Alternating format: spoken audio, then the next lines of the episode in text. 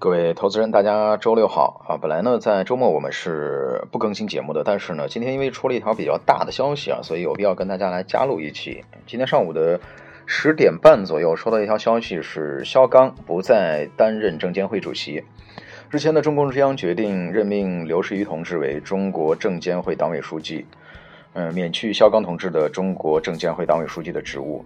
国务院也决定了任命刘士余同志为中国证监会主席，免去肖钢同志的中国证监会主席的职务。虽然说这个市场有自己的规律哈，那个今年呢开年以来的下跌不能归咎于任何人，但是我认为这个肖钢同志呢还是有有一些问题的，因为股灾中国呃这个。国家队的救市资金呢被挪去救一些妖股哈，不合时宜的推出这个，比如说熔断机制哈，居然呢熔断机制推出没几天就又把这个制度给取消了，这就想让我们想起了当年的这个红绿灯制度哈，就是你闯黄灯，嗯，就就是要扣分哈，要这个呃怎么说，就是跟红灯的效力是一样的，那么黄灯还有什么意义？熔断机制呢就特别类似于这样的，它不合时宜的推出熔断机制。就凭这点呢，也是应该被问责的。当然呢，我们要对他说声谢谢。毕竟呢，在肖钢同志在他在任之内呢，还是有人认为从市场的畸形发展中挣了些钱的哈。然后呢，我们来看一下这个两位的这个简历吧。肖钢同志的简历是一九九六年获中国人民大学呃这个法学院法学硕士学位，一九七六年参加工作，从一九八一年开始呢，在中国人民银行工作。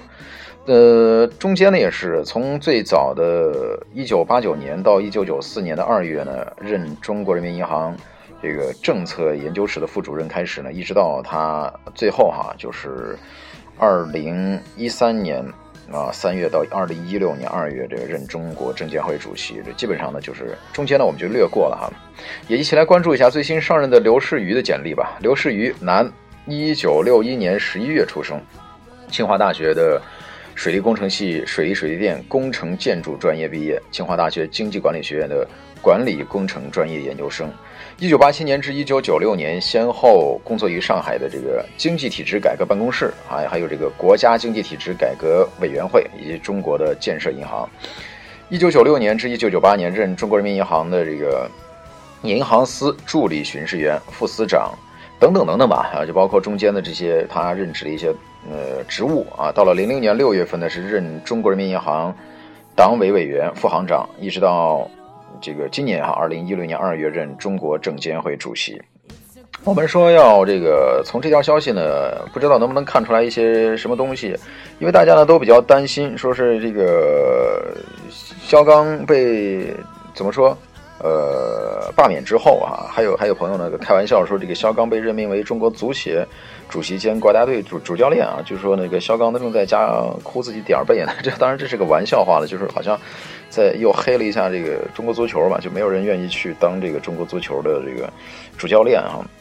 可能呢，这条消息有的人说是，大部分人说是利好吧，啊，可能并不能从根本上改变什么，但是对于市场的情绪应该是一个比较积极的影响。而且呢，也有很多同学说是，呃，朋友呢说是，呃，从新上任的这个刘士余啊主席来看，他的这个名字呢是牛士余哈，牛市里面呢如鱼得水的意思，呃，而且他是水利出身嘛，等等等等吧，希望还是能有一个不错的。不错的这个股市的表现吧，我们来关注一下，就历史上的这个，呃，证监会主席呢更改之后都有一些什么的变化啊？比如说，呃，鸿儒一九九五年三月三十号卸任第一任这个证监会主席，在其离任之后的第一个交易日里面呢，上证指数也是上涨二点五三哈，百分之二点五三，第一周上涨呢四点四六。不过呢，在他离任之后的一个月里面，上证指数最终以这个八点零八的这个跌幅遗憾收场。第二任证监会主席。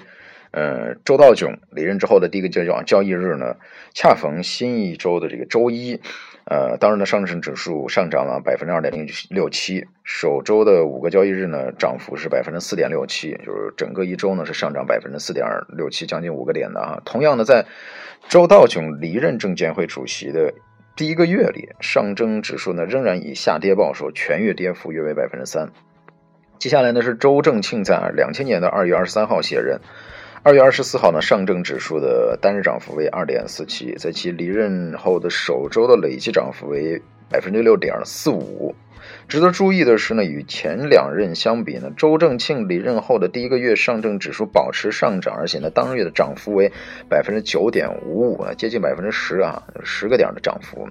这个如果从一个理财产品来说，的年化收益率呢达到十，就基本上已经已，我不知道当年理想不就就放到现在呢，就已经比较好的理想理想的收益了。第四任哈，第四任也证监会主席周小川。离任后的首个交易日，也就是二零零二年的十二月二十七号，上证指数微跌百分之零点零九啊，呃，其离任的首周呢，上证指数仍然保持下跌之势，单周下跌百分之四点六四。不过呢，周小川离任后的一个月里，上证指数最终上涨六点六八。呃，从我们刚刚看的这四个指数里面，就是前两任的上涨之后呢，最终是以这个怎么说？跌啊来收场的，那后两任呢？周正庆跟周小川离任之后的一个月呢，是以涨啊，一个是九点五五，一个是六点八六。而最后第五任证监会主席尚福林在二零一一年十月二十九号卸任，其他呃，他也成为这个迄今为止呢，在在任时间内最长的中国证监会主席。上证指数呢，在其离任之后的首个交易日里微跌百分之零点二一，而上证指数呢，在此后的第一周。呃，第一个月的指数呢，分别变化为涨百分之二点二二和跌百分之五点六六。